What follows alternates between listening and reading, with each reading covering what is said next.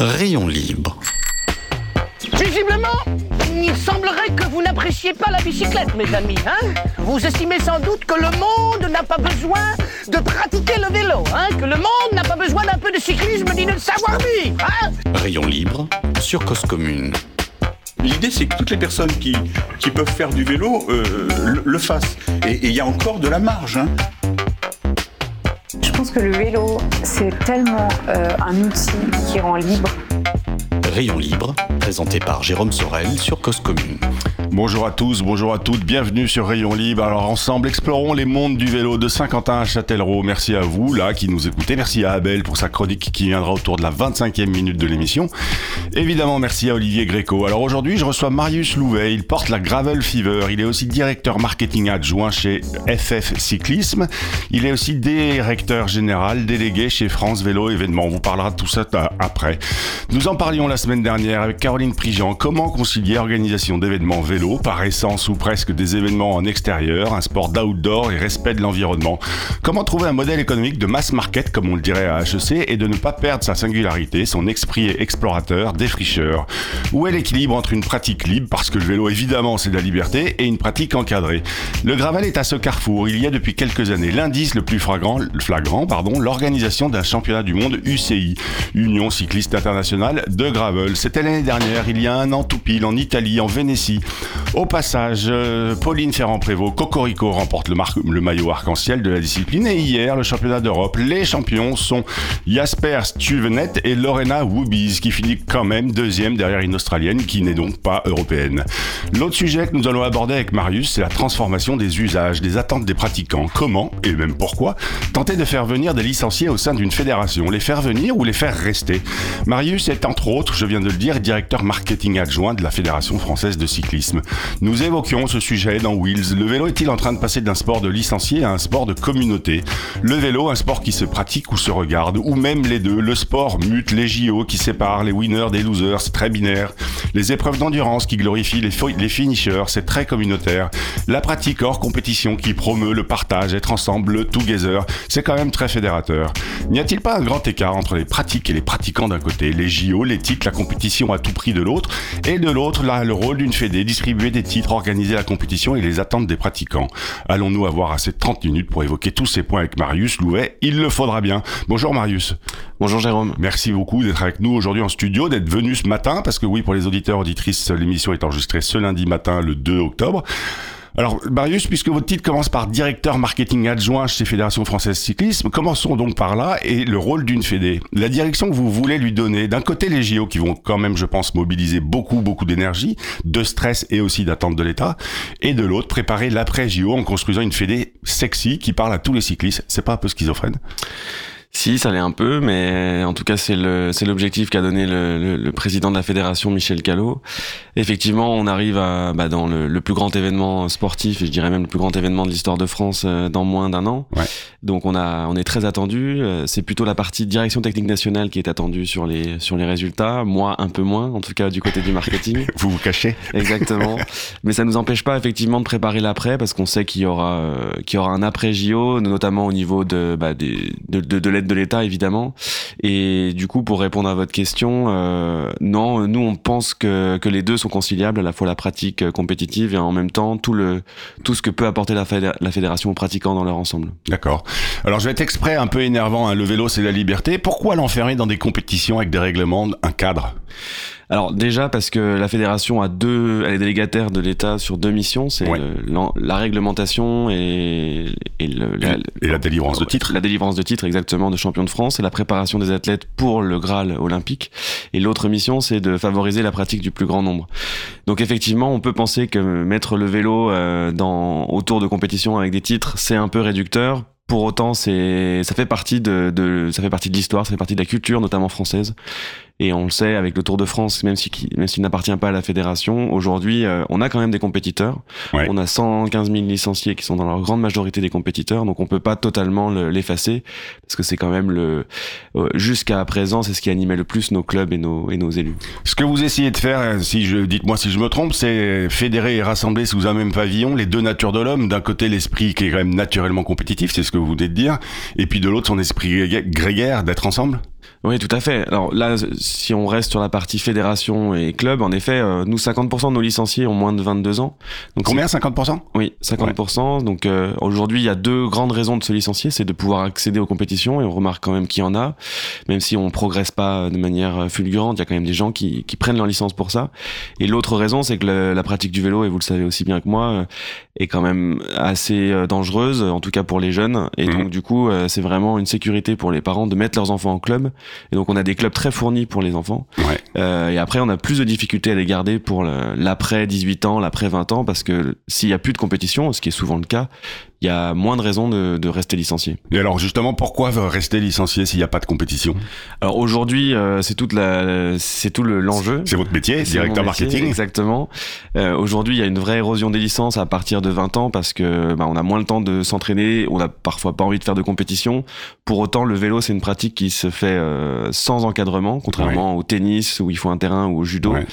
Et donc du coup, euh, tout l'enjeu, c'est de proposer des nouveaux contenus qui vont justifier, euh, si c'est pas forcément le terme licence, qui vont justifier en tout cas euh, une, relation, une relation, puis peut-être un jour une une relation même contractuelle entre la fédération et ces pratiquants-là. Ouais.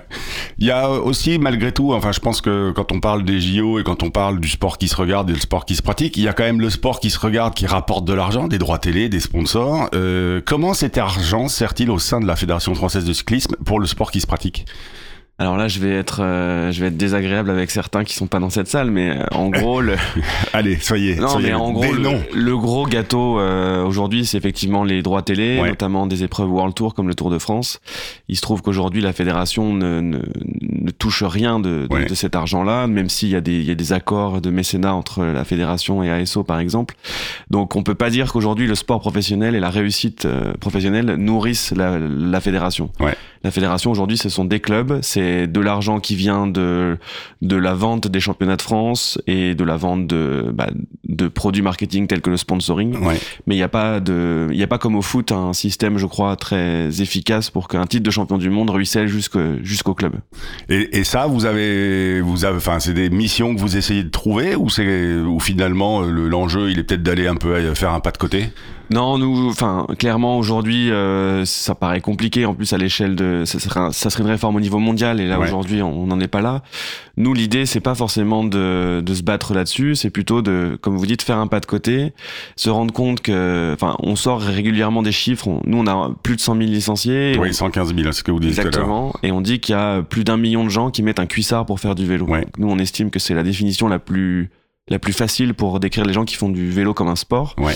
pas, pas seulement pour aller au pain ou en famille. Ouais. Et du coup, ces 900 000 euh, personnes, on ne les connaît pas, on ouais. ne leur parle pas. Pourtant, elles font du vélo, elles font parfois beaucoup de kilomètres, elles, font, elles font, même des distances euh, folles.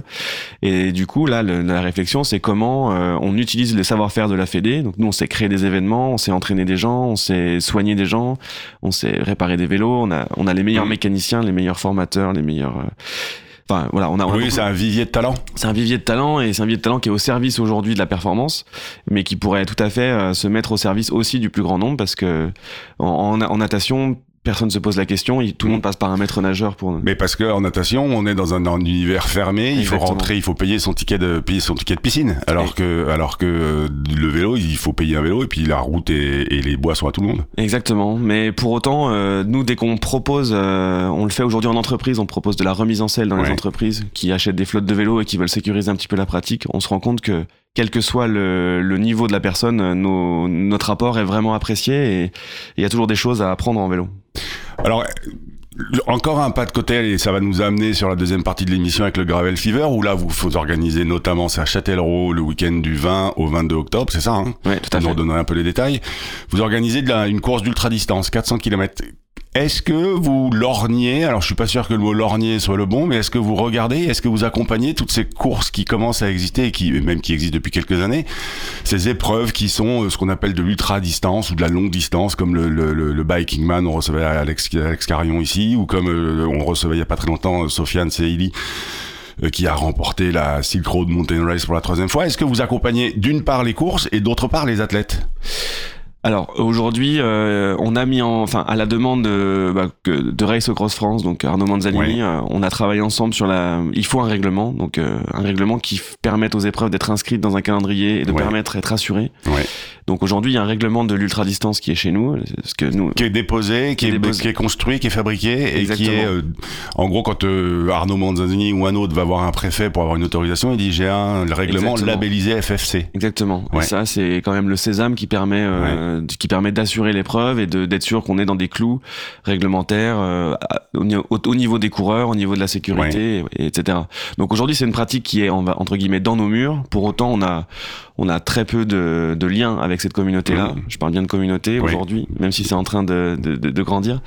On pourrait dire ces communautés-là. Ces que- communautés, ouais. tout à fait. Et donc aujourd'hui, euh, le choix de la fédération, mais on y reviendra peut-être un peu plus tard, de, de créer une filiale avec le groupe Hopscotch, Ouais. c'est de de- d'allier le meilleur de ce que sait faire la Fédé, ce que je vous disais en termes de, de valorisation, de, enfin de règlement, de Ouais, règlement. exactement, et aussi de capacité à créer des contenus vélo, Ouais. avec Hopscotch qui lui est capable de de, bah, de, de travailler avec ses communautés, de, de voilà, de- d'être vraiment un communicant. Et Hopscotch, hein, c'est une grosse, une grosse euh, société, une grosse agence de com qui euh, notamment avait euh, porté le salon de l'automobile, le dernier, par Tout à exemple. fait, ouais. Qui a repris le mondial de l'auto, Ouais. qui gère le, le festival américain du film de Deauville, ouais. etc. Donc c'est c'est quelqu'un qui sait faire des événements euh, qui claquent, on va dire. Quand nous, on sait faire des événements où tout le monde roule et est en sécurité. Et donc l'alliance de l'un et de l'autre, pour nous, ça va nous permettre de toucher ces, tous ces gens en cuissard qui sont pas des compétiteurs. Et donc ça, c'est une vraie volonté de la Fédé de s'ouvrir et de voir ce qu'elle peut proposer. Et on pense que, pense qu'il y a un vrai créneau là-dessus pour euh, pour enfin toucher le maximum de, de cyclistes. Aller chercher les 900 000 que vous ne connaissez pas et que vous ne voyez pas. Tout à fait. Dans Ouais. un premier temps, c'est déjà les connaître, Ouais. et ensuite, euh, on verra ce qu'on peut leur apporter ou pas. Eh ben, on le saura après la- l'agenda et après la pause musicale si euh, il y a 900 000 inscrits au, au Gravel Fever. Presque. presque, presque. En tout cas, on va développer en deuxième partie d'émission. Donc, comme je le disais, la Gravel Fever et puisque l'événement que vous essayez que vous portez. En attendant, l'agenda et la musique pour s'ambiancer. Alors, quoi faire, que voir, que lire cette semaine? Eh ben, voir le retour de Sex Education. C'est sur Netflix, la saison 3 avec toujours Otis et Eric qui se racontent leur vie, sexuelle ou pas. Le matin sur leur vélo en chemin vers l'université et Ruby qui arrive le premier jour en voiture. C'est pas cool, la voiture. Le lendemain, elle vient à vélo. C'est quand même des petits signes que notre société change et que ça va peut-être changer grâce à nos petits. À lire le rapport sur la filière de la cyclo-logistique présenté par les boîtes à vélo. On y apprend qu'un véhicule utilitaire léger, un kangou quoi, une durée de vie de 200 000 km, un vélo cargo 400 000. Mais on ne sait pas, ça fait combien d'années pour l'un et pour l'autre? Eh ben, je vous invite à lire et puis si vous trouvez pas la réponse, appelez les boîtes à vélo. À regarder les championnats du monde de gravel, tiens tiens, c'est à Veneto, c'est ce week-end. Et puis à écouter, quand vous avez fini d'écouter tous les rayons libres, quand vos causes communes est en pause, oui parce qu'on diffuse à mi-temps, prenez 10 fois 10 minutes pour écouter ce podcast mécanique d'un accident. Un accident de la route arrive toujours par surprise, jamais par hasard, c'est eux qui le disent. Et puis tiens, partagez ce podcast à vos amis bagnolards, on en a tous un ou deux. Et puis incroyable aussi, quand vous l'écoutez, un accident à vélo, pareil, bah ça arrive toujours par surprise et jamais par hasard. Pour l'heure, un extrait de la BO de Sex Education justement, un morceau que l'on pourrait se mettre dans les oreilles ou que pourraient se mettre dans les oreilles les participants à la course d'ultra distance 400 km organisée par la Gravel Fever, portée par Marius qui est avec nous. On s'écoute Todrick Hall featuring Trixie Mattel, Chapstick. On se retrouve dans 3 minutes. Beat that face, cinch that waist, turn up the bass. Now glue that lace and make them faint. Paint that face and make them wait. Just be fashionably late, but looking like a bad bitch. Then say what? What? It's just a little chapstick. Chapstick, chapstick, just a little chapstick, chapstick, chapstick, just a little chapstick, chapstick, chapstick, just a little chapstick, chapstick, chapstick. What? What? It's just a little chapstick. I don't care what them other girls wear. Don't compare, cause bitch fashion ain't fair. Hide the tag and take this old rag and then watch them gag on my 30 inch hair. I don't care what them other queens do. I ain't wearing it if it ain't new. Clock the style, don't knock me child till you walked a mile in my pretty pink shoe. Beat that face, cinch that waist, Turn up the bass. Uh, uh, uh. Now glue that lace and make them faint. make that face and make them wait. Just be fashionably late. But looking like a bad bitch, then say what? What? It's just a little chapstick, chapstick, chapstick, just a little chapstick, chapstick, chapstick, just a little chapstick, chapstick, chapstick, just a little chapstick, chapstick, chapstick. What? What? It's just a little chapstick. All my girlfriends wanna know, wanna know where I get my fancy shoes, fancy clothes. They say, Who did your nails and your dress? Cause mine's a stale. All I say is sorry, no, gotta go. Oh, we looking hella fresh. hella fly. Oh, they want some toddy cake, Trixie pie.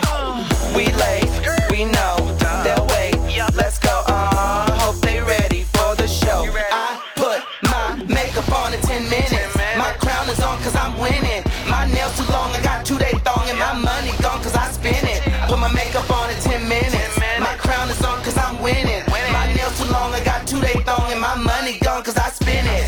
Beat that bass, cinch that waist, turn up the bass. Now glue that lace and make them faint. Paint that face and make them wait. Just be fashionably late. But looking like a bad bitch, then say what? What? It's just a little chapstick. Chapstick. Chapstick. Just a little chapstick. Chapstick. Chapstick. Just a little chapstick. Chapstick. Chapstick. Just a little chapstick. Chapstick. Chapstick. What? What? It's just a little chapstick. It's just a little chapstick. Hallelujah. It's just a little chapstick. Amen. Alléluia. Suis-je bête? Je disais juste avant que les participants de la Gravel Fever, ils pourraient glisser ce morceau dans leurs oreilles et pleurer dans la playlist. Mais non, ils peuvent pas, parce que les- la musique dans les oreilles sur un vélo, c'est interdit. Alors écoutez la nature, messieurs, mesdames, c'est bien aussi. Vous êtes toujours sur Cause Commune, 93.1 FM à Paris. Vous pouvez bien sûr l'écouter en podcast, toujours rayon libre, avec Marius Louvet, directeur marketing adjoint à la Fédération française de cyclisme et directeur général délégué chez France Vélo Événements. Marius, juste avant, on parlait de France Vélo Événements, d'une association entre Hopscotch et la Fédération française de cyclisme, une nouvelle structure donc qui inaugure, si je puis dire, l'organisation de ces Gravel Fever à Châtellerault du 20 au 22 octobre. Dites-nous en plus quand même sur France Vélo Événements et la Gravel Fever. Alors France Vélo Événement, euh, effectivement, c'est une enfin c'est une société, une joint venture entre la FFC et Hopscotch. Euh, L'objectif, comme je le disais, de cette structure, c'est de, bah, de, de de lier le meilleur d'Hopscotch et le meilleur de la Fédé pour créer des contenus événementiels et peut-être autres plus tard, mais qui sont à destination des pratiquants du vélo, pour s'adresser à eux et trouver euh, bah, trouver les moyens de les convaincre de de, de participer et de et de rentrer dans la dans la dans la série d'événements qui devrait arriver avec France Vélo Événements. Alors justement, la série, ça fera partie des questions que j'aurai après, mais vous disiez, vous disiez, non, c'est vous Non. disiez, c'est comme ça qu'on dit, vous disiez en première partie de l'émission, Hopscotch sait faire des événements qui claquent. Euh, le grand public a, a besoin d'événements qui claquent, mais les compétiteurs, les puristes, les gravel, les puristes de gravel, est-ce qu'ils ont vraiment cette attente? Alors quand vous dites puristes, j'imagine que vous dites ceux qui ne sont Bah, pas des compétiteurs. Je, non, je dirais plutôt les- Sofiane. Euh, Sofiane, Ok. c'est Eli, euh, toute cette euh, toute cette toute cette population qui participe déjà à French Divide et à tout ce type d'événements. Sofiane qui fera peut-être le Gravel Fever Ouais, d'ailleurs. d'accord. Euh, non, euh, effectivement, euh, je sais pas si c'est. Enfin, nous, on s'est posé la question.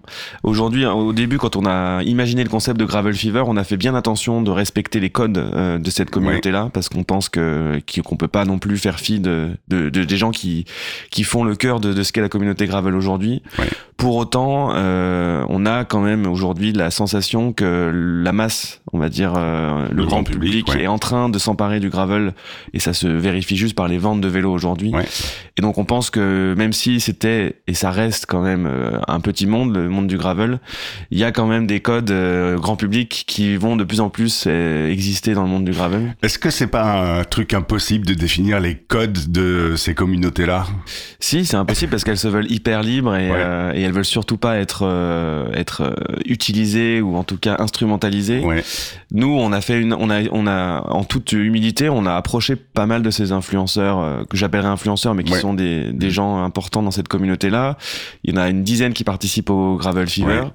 Et en fait, euh, on a vraiment présenté la chose comme euh, une première approche de la FFC euh, et de France Vélo Événement euh, dans le monde du gravel. Et on, on, on, on en veut un événement qui n'est pas une compétition. D'ailleurs, il n'y a pas de classement. Ouais, c'était une des questions, pas de classement. hein. Il n'y a pas de classement à part sur une épreuve de 160 km parce Ouais. que j'ai oublié de dire qu'il y avait six épreuves. Ouais. Et euh, non, l'objectif c'est de, de faire comme euh, comme on enfin on les a consultés, on a travaillé aussi sur le concept avec eux et en fait l'objectif c'est que tous les parcours euh, arrivent à Châtellerault, partent ou arrivent à Châtellerault euh, le samedi et que quand ils arriveront sur site, il y a il y a un village avec des exposants Ouais. locaux et un petit peu vélo et euh, il y aura des food trucks, un DJ et en fait le but c'est de partager un bon moment. Donc Gravel Fever, c'est parce que c'est du gravel, c'est pas de la compète, mais c'est surtout euh, un peu de fever le samedi soir euh, si si la météo le, le permet. C'est- si la météo le permet. Euh, Qu'est-ce qu'ils vont y trouver les participants? Ce que vous disiez, hein, il y a six, six épreuves de 400 à 50 ou 40 km. 25. À 25 km.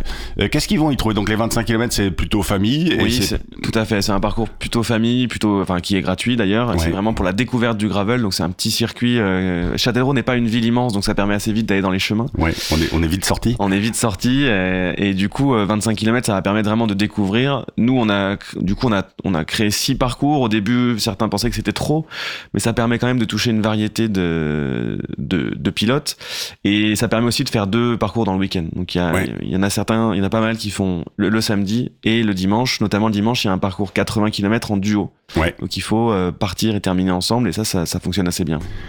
Justement, c'est ce que je voyais le parcours du haut. C'est il faut descendre sous les 100 km pour autoriser euh, le vélo à assistance électrique dans vos épreuves.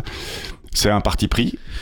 Oui, c'est un parti pris, euh, encore une fois, euh, qui est aussi dû à des discussions qu'on a eues avec Ouais. les pratiquants du gravel. Aujourd'hui, le vélo électrique euh, n'est pas du tout chassé euh, en soi. C'est juste que il y a des non, pardon, il y a une vraie raison. J'oublie. Mais, qui- bon, enfin, Marius, qui est technique. Je suis pas réveillé. Non, il y a une vraie raison technique. C'est déjà les vélos électriques au-delà de 100 km, c'est très compliqué. Ouais. Et donc, euh, y a, ça, c'est la première raison. Et puis, c'est aussi parce que à partir de 100 km, on, on peut avoir affaire à des, à des athlètes qui roulent assez vite et qui, Ouais. et qui préfèrent rouler en groupe euh, de, à vélo équivalent. Donc, aujourd'hui, on en est là. Je pense pas que ça changera d'ici, enfin, ça, ça changera de sitôt parce qu'encore une fois, techniquement, un vélo électrique qui dépasse 100 km, euh, c'est quand même assez, assez rare. Oui, et puis d'un autre côté aussi, ce qu'on peut, euh, enfin, je pense que vous partagez le même constat que moi, c'est que autant le vélo assistance électrique en ville, c'est bon, euh, dans les pelotons de route, on commence à le voir, les voir, et ils commencent aussi surtout à être euh, acceptés sans, sans euh, ah mais toi tu roules en électrique, espèce de tricheur, ça, ça commence à changer. Le gravel, c'est pas encore tout à fait là. Hein. Non, le gravel c'est pas tout à fait là. Puis même sur la route, euh, vous dites euh, c'est accepté, mais en fait sur un vélo électrique c'est limite à 25 km/h. Sur la route, en fait, euh, ça va vraiment aider dans les cols quand euh, c'est très raide, mais sur le plat, à 25 km/h, on est vite largué. Donc pour celui qui fait un petit peu de vélo, même à un niveau de débutant, euh, très vite le vélo électrique sera un, un frein plus qu'une aide. Oui, mais d'un autre côté, euh, enfin, on voit les vélos qui, les, les motorisations qui progressent. Il y a beaucoup moins de friction qu'avant. C'est beaucoup plus léger qu'avant. Et, et, et, enfin, je le vois moi dans mes pelotons. Hein, on, a, on en a deux qui sont en vélo assistance électrique. Ils sont pas à la peine quand on est à 30, 32. Ils se mettent au chaud derrière et puis ils suivent quoi. Oui, c'est vrai. Non, mais je, je, je, je suis moins rapide que l'évolution des vélos. non, mais en tout cas, euh, c'est vrai qu'il y a une acceptation. Aujourd'hui, c'est complètement accepté dans le monde du VTT. ouais. Euh, il y a même des épreuves euh, VTT électriques euh, de l'UCI parce que là, il y a une énorme valeur ajoutée dans les parties raides, etc. Ouais. Aujourd'hui, euh, alors on va voir jusqu'où ira la technologie, mais euh, sur un sur une cyclosportive de 200 km ou de 150 km, On commence à avoir des limites. on commence à avoir des limites techniques. Ouais. Qui sont vos participants à ces Gravel Fever Euh, euh, Tout à l'heure, vous disiez qu'il y a 115 000 licenciés à la Fédération française de cyclisme, à peu près un million de personnes qui portent un cuissard un jour dans l'année, au moins. Qui sont ces, euh, ces, ces participants Bah, on est presque sur la même proportion, c'est-à-dire que Ouais. euh, 10% de licenciés Ouais, un peu plus. Je crois qu'on est à à 20% de licenciés, Ouais. mais ça reste. euh, Enfin, c'est pas la majorité, loin de là. Et euh, non, nos participants, on est content parce qu'ils sont à 20, euh, presque 25% féminins. Ouais. Donc, euh, qui est très différent de, de, de la, est- du schéma de licence euh, à la Fédération Ouais, de. Vous êtes plutôt à 10% ouais, ce Ouais. qui est 13%. Ouais. Ce qui est très différent de la Fédé de cyclisme, et puis même des événements en vélo. Je, je regarde l'étape du Tour, euh, je crois que c'était moins de 10%. Ouais. euh, qui est l'événement phare euh, du cyclosport en France. Donc euh, on est assez content là-dessus. Euh, c'est un public euh, varié. On- a quand même beaucoup de licenciés au sens large Ouais. du triathlon, de d'autres fédérations cyclistes. Et Il y en a d'autres. Il y en a d'autres. Ouais, on, on les connaît pas. mais- si si, il y en a d'autres qui, qui touchent un, un tout autre public. C'est pour ça qu'on souvent on nous fait la réflexion, mais on n'est pas spécialement en concurrence. Et mais effectivement, ces gens-là. euh, Oui, c'est plutôt affinitaire. Si on, oui. ouais. oui, et puis c'est, c'est- nous, c'est 50% de moins de 20 ans. Je pense que à la FFCT, c'est 50% de, de personnes à- 60, à, ouais. plus de 60. ouais. Ouais. Mais euh, et du coup, bah, euh, peut-être qu'on réussit là notre premier pari, c'est que c'est un événement qui rassemble des pratiquants euh, bien au-delà de, de notre simple base de licence. Pourquoi Châtellerault? Pourquoi Châtellerault? C'est parce que là, du coup, France Vélo Événement a lancé une consultation euh, en début d'année, au moment de son assemblée générale en février, et euh, en disant qu'elle était volontaire pour créer un événement gravel qui n'avait Mhm. pas encore de nom à, ce- à cette époque-là. Et on a eu trois collectivités qui se sont positionnées, et Châtellerault a eu le, a été la plus convaincante, Le- parce que ces élus étaient vraiment, euh, vraiment motivés, qu'il y avait des personnes dans dans cet aglo qui, qui faisaient du gravel et qui, qui comprenaient que ça pouvait devenir quelque chose de de- d'intéressant, notamment sur le moyen terme. Donc euh, ça s'est fait tardivement. Euh, en juin, on a on a validé ça parce que la, la ville du coup participe Ouais. financièrement pendant trois ans. Ouais. à minima et du coup lancement des inscriptions au mois de juillet donc voilà on est on- c'est une course contre la montre parce qu'on voulait absolument sortir un événement Ouais. en 2023 la société a été créée également en mai Ouais. Et on est assez satisfait parce qu'on avait lancé un petit objectif de 500 participants. Et là, on est à trois semaines de l'événement et on a dépassé les, les 700, je crois. Donc, euh, Donc c'est plutôt de bon augure. c'est plutôt de bon augure et voilà, avec une communication qui a été efficace, mais euh, avec un, voilà, c'est quand même un grand saut dans l'inconnu Ouais. pour les participants. Bien sûr. Ça va être le moment de la chronique d'Abel Guggenheim parce qu'il est 14h25 et 30 secondes, quelque chose comme ça. Euh, je vous invite à, pendant la chronique, euh, à Marius, là, il y aura une petite question derrière sur laquelle il faudra répondre vite. C'est quoi les prochains événements que vous allez organiser, euh, France Vélo événement? En attendant, on écoute Abel. Abel, il se pose la question, est-ce qu'il y a un bénéfice à respecter les règles? C'est une bonne question, ça. Hein eh ben, Abel va essayer de nous répondre. Bonjour. Vendredi dernier, j'ai assisté à un colloque à Neuchâtel, en Suisse. Je m'y suis rendu en train, bien sûr, et n'ai effectué là-bas que des trajets à pied. Jeudi soir, un trajet d'un quart d'heure de la gare jusqu'à l'hôtel. Vendredi matin, 20 minutes de l'hôtel au lieu de la conférence. Et en fin d'après-midi, à nouveau, 20 minutes de ce lieu à la gare. Je ne vous parlerai pas de vélo aujourd'hui, seulement de cette expérience de piéton, mais bien sûr dans le même esprit que dans toutes mes chroniques. Comment le dire? On moque parfois chez nous les piétons suisses et allemands qui attendent sagement au bord du trottoir que la figurine représentant un piéton passe au vert pour traverser une rue, alors qu'aucun véhicule n'est en situation de passer pendant le nécessaire à la traversée, pratique sensiblement différente de la nôtre lorsque nous sommes piétons. Ce qu'on ne dit généralement pas lorsque l'on décrit et commande ce comportement, c'est que les piétons suisses sont largement payés en retour pour ce respect des règles.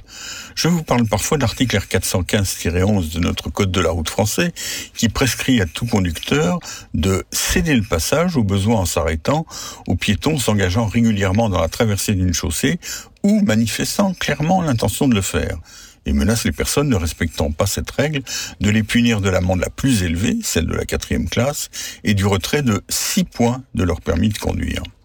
En France, vous le savez, même en avançant sans hésitation et d'un pas décidé, même en regardant fermement en direction de l'automobiliste arrivant, vous ne serez jamais sûr à 100% que la voiture s'arrêtera pour respecter la priorité que le code de la route vous attribue. C'est tout le contraire en Suisse. L'automobiliste qui vous voit marcher en approche d'un passage piéton intègre clairement dans sa conduite l'hypothèse que vous allez peut-être traverser et ne franchira le passage piéton qu'après avoir la certitude que vous n'avez pas l'intention de traverser. L'article 33 de la loi fédérale suisse sur la sécurisation routière, qui régit cette situation, est pourtant plutôt moins exigeant que notre R415-11 le conducteur facilitera aux piétons la traversée de la chaussée. Avant les passages pour piétons, le conducteur circulera avec une prudence particulière et au besoin s'arrêtera pour laisser la priorité aux piétons qui se trouvent déjà sur le passage ou s'y engagent. La différence tient peut-être à un état d'esprit et à l'ancienneté de ces dispositions. Le texte suisse existe sous cette forme depuis 1962. 1962, ça signifie qu'il était en vigueur lorsque les personnes les plus âgées marchant dans la rue ou conduisant des véhicules étaient des enfants. Le texte français, lui, n'a été modifié en ce sens que par un décret du 12 novembre 2010. Une précision. Je ne tire évidemment pas ces conclusions d'une observation de moins de 24 heures passée en Suisse. Ce court séjour m'a seulement permis de vérifier in situ que la réalité était bien conforme aux nombreuses observations convergentes que j'ai pu auparavant lire et entendre. À lundi prochain. C'était Abel Guggenheim. Merci à lui. Ah, quand Abel évoque un piéton suisse payé en retour, c'est suisse. On peut tout, on peut pas parler des Suisses sans parler d'argent. Marius, une petite question. D'autres événements à venir par euh, euh, organisés par France Vélo Événements? Oui, mais je peux pas vous en dire plus pour l'instant. Ah. On n'a pas encore acté le, le calendrier, mais il y en aura pour tous les, pour tous les pratiquants. Tous les goûts. Tous D'accord. Ok. Et ben, euh, vous nous tiendrez au courant, puis on en parlera ici. On annoncera en tout cas dans notre rubrique agenda. Elle, elle sert à ça. Merci beaucoup, Marius. C'est sur ces mots qu'on va se quitter. C'était Rayon Libre, auditeur, auditrice. Et ben, n'oubliez pas d'aller pédaler parce qu'une journée sans pédaler, c'est évidemment une journée gâchée. Filez à Châtellerault le week-end du 20 et 22 octobre 2023. Restez sur 93.fm, cause commune. Il est 14h30. Et oui, Châtellerault, les Gravel Fever, gravelfever.fr. FR. Et voilà. Merci, Marius. Bonne, euh, bonne semaine à vous. Merci, au revoir.